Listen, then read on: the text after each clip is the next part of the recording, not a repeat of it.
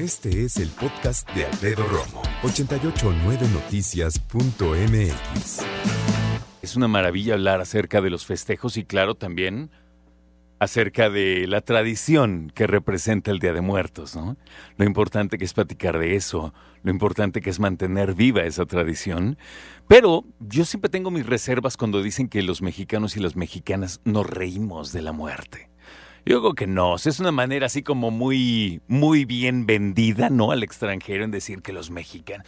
No, en realidad perder un ser querido siempre es devastador y siempre tenemos que tomarnos el tiempo para recuperarnos en ese sentido. Por eso creo que es importante que platiquemos acerca de cómo hablar de la muerte con las niñas y los niños. Para hablar al respecto está conmigo Alicia Rábago, Alicia maestra en Ciencias de la Orientación Familiar, máster en Psicología Infantil y está aquí en la cabina. ¿Cómo estás, querida Alicia? Muy feliz de estar aquí en la cabina porque aunque no he perdido el contacto contigo, me da muchísimo gusto estar. Bienvenida. Sí, y de un tema que creo que de un tiempo para acá, de poquitos añitos para acá, ha costado mucho trabajo entender esta parte de la tanatología y las pérdidas y los duelos, que como tú dices, sí, en México se hacen como una celebración y mundialmente se habla como algo que nos reímos de la muerte, pero creo que sigo siendo, sigue siendo un tema que cuando lo tienes muy cerca, incluso pensarlo, hay mucha gente que su primer, ¿a qué le temes? Te puede decir a la muerte o, o, ya muchos hoy lo llegan a explicar, bueno, ya cuando me, yo me muero, pues dejar a mis seres queridos, ¿no? Pero a final de cuentas sigue siendo un tema delicado que se toca con alfileres y que, mm, que además culturalmente traemos... Eh, ¿cómo le llamarían? ¿Secretos de familia? O, de estas cosas que, de las que no se habla. Claro, como, tabú. Sí, como, ay, es niño, no lo va a entender, no se lo cuentes. ay, dile otra cosa para que no sienta tan feo. ¿Cuántas veces tú no escuchaste de que se le moría el perrito y compraban otro igualito o el pececito y lo cambiaban? ¿No? Sí, claro. Ese tipo de cosas y que, que yo digo, pues los niños son niños, pero no son tontos, ¿no?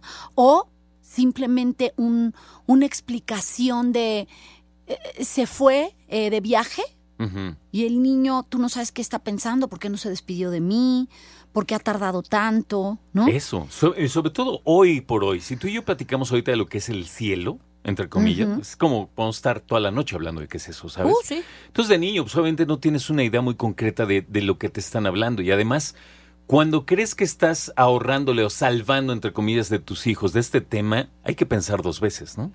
Pues como en la mayoría de temas, cuando crees que desde tu punto de vista es lo mejor, yo creo que lo más importante es siempre, siempre, cuando hablamos de muchísimos temas, Alfredo, siempre te digo la edad.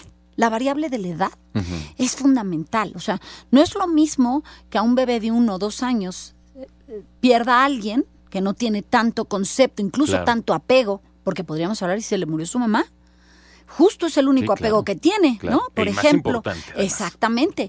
Eh, pero no es lo mismo hablar a lo mejor de un chavo de 5 a 9 años, que tú hasta haces tu encuesta aquí. Sí, y fíjate que lo dividí así. O sea, menores de 6, que es niño chiquito, después de 7 a 12 y después los teens, ¿no? Que van de 13 hasta los 19. Y que hasta la manera de representarlo yo creo que no solo interfiere en la edad, sino en el momento de vida que atraviesan, ¿no? Y, la manera de, en, cómo ellos expresan sus sentimientos. Y, por eso es importante eh, tocar estos puntos, ¿no? Yo, yo, yo creo que el duelo cada quien lo vive desde su perspectiva y hasta desde su relación con la persona que lo vivió. Hay gente que ha tenido la suerte de ser adulto y no haber perdido a alguien cercano o importante hasta ser adulto.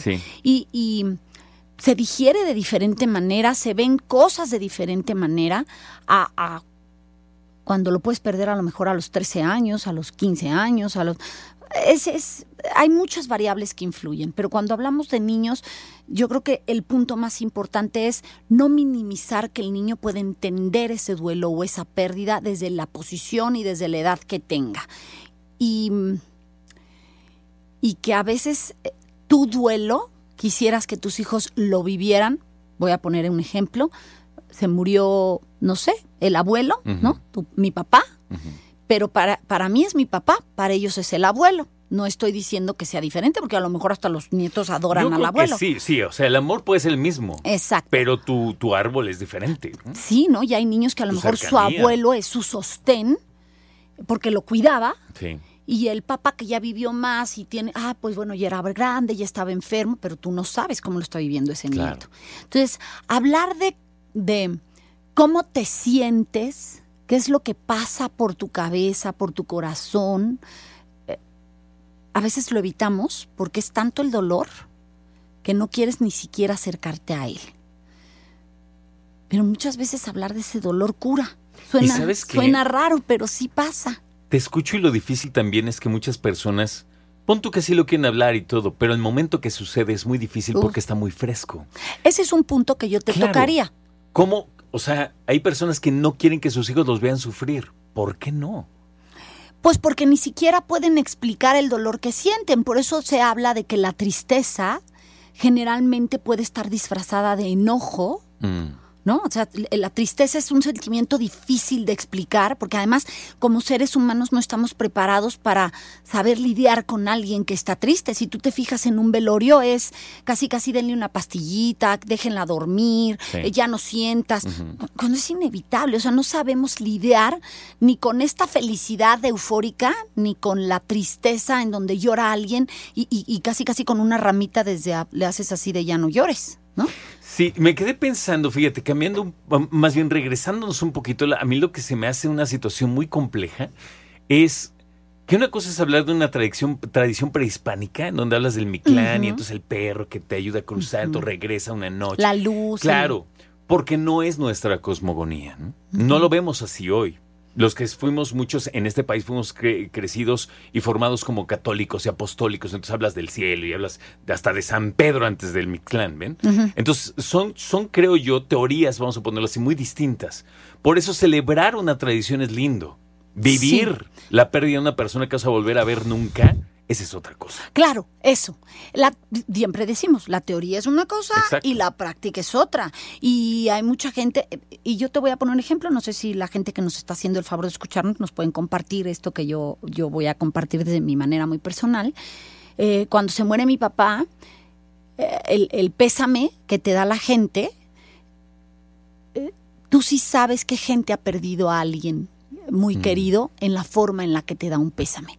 No te digo que la gente que no lo ha perdido no sienta eh, este abrazo y estas palabras no sean sinceras. No, no, no. Es hasta las palabras que se utilizan, hasta el abrazo que te dan, hasta eso que se escribe, tú dices, esta persona ya perdió a alguien. Yo me Y- voy a adelantar y te voy a decir que sí es diferente. Aunque tú no te aventes, yo sí me aviento. Y yo creo que sí es diferente. Yo tengo la gracia de tener a mi papá hoy. Yo no sé qué se siente perder un papá.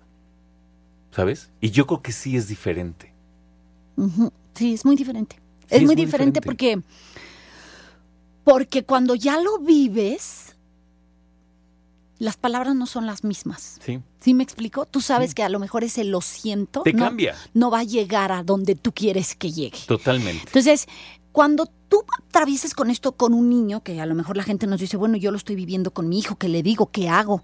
Lo primero que te diría es, primero, ve cómo tú estás viviendo ese duelo, ¿no? Esa pérdida. Este mismo ejemplo del abuelo, ¿no? Si es tu papá y tú no te sientes preparado porque el dolor todavía te inunda de una manera muy fuerte, que es muy normal, a lo mejor pídele a alguien que se acerque y hable con él, alguien que todavía controle en estos momentos eso que puede ser desbordante para el niño y que a lo mejor diga, ay caray, no te estoy diciendo que evites que tu hijo te vea llorar o te vea estar triste, eso no, porque es parte de la vida. Fíjate que tenemos el apoyo de nuestros padres, o sea, sus abuelitos, también de sus tíos, incluso de padrinos, pero no, si- no solamente en el caso de cuando mueren los papás, o sea, los abuelos, mejor dicho, cuando mueren los abuelos no solo estás atravesando una situación irremediable como papá o mamá, estás, eh, estás en medio de una pérdida irreparable y por otro lado la responsabilidad de tener que explicarle a tus hijos que ya no tienen un abuelo o una abuela.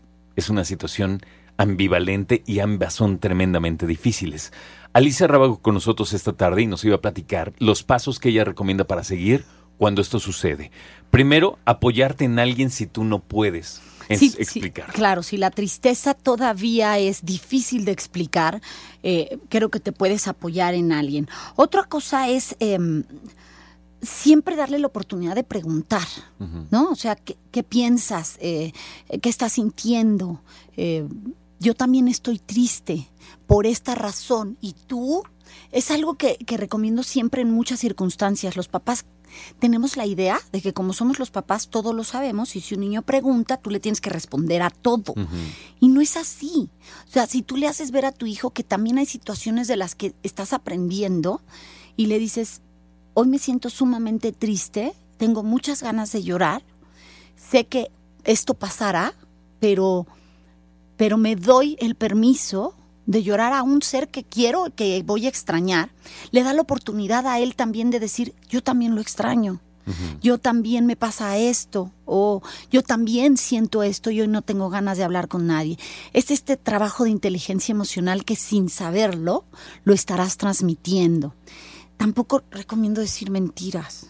Por favor, si tu hijo está pequeñito, no le digas, ay, es que se fue de viaje, ay, es que llamó pero no estabas, ay, es que llegó y estabas dormido, porque esto les llega la idea de, ¿por qué no lo veo? ¿No me quiere ver? porque ahora ellos dicen, oh, yo soy el que estoy mal. Ahora resulta que dormir me está mal, ¿no? Claro, o, o ¿Por qué no se despidió de mí si se fue de viaje? ¿Por qué no me habla? ¿O por qué no me despiertas? ¿no? Claro, entonces les metes otras cosas que no tienen nada que ver, que no es necesario. Sin duda deberíamos de tocar este tema como parte del ciclo de vida.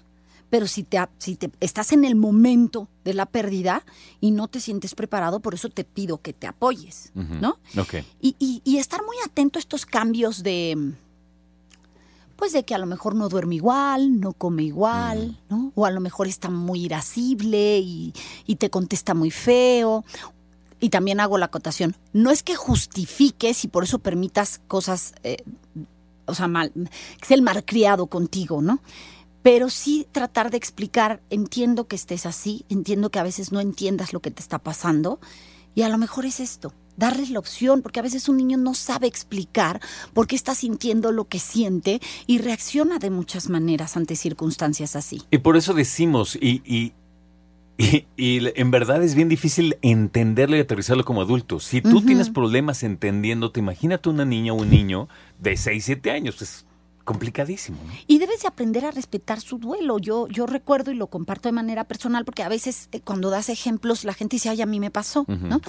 Eh, eh, mi papá fallece y yo tenía de diferentes edades. O sea, mi más grande ha de haber tenido pues unos 18, 17, el, la otra tendría unos 14, 13 y el otro tendría 11, más o menos.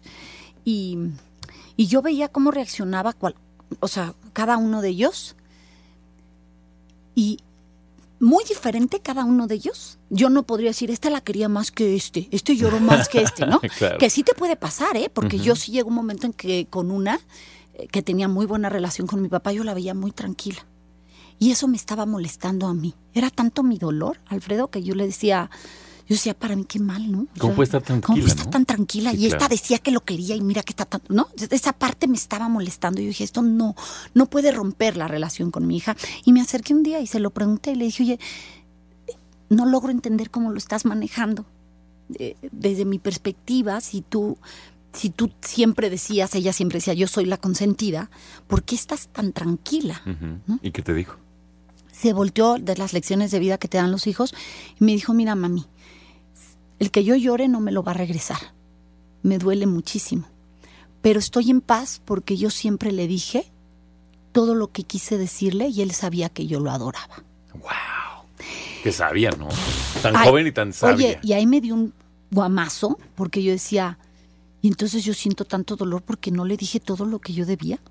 ¿Sí me explico? Sí, claro. Me pasó esa pregunta por mi mente le agradecí profundamente que me lo dijera desde su perspectiva porque me hizo verla desde otra forma. Y ahí es donde voy a otro punto.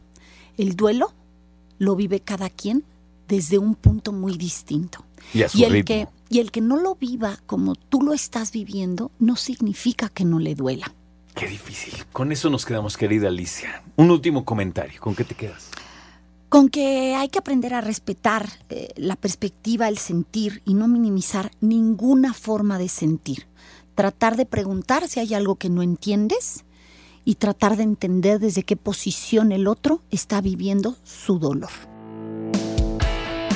Escucha a Alfredo Romo donde quieras, cuando quieras. El podcast de Alfredo Romo en 889noticias.mx.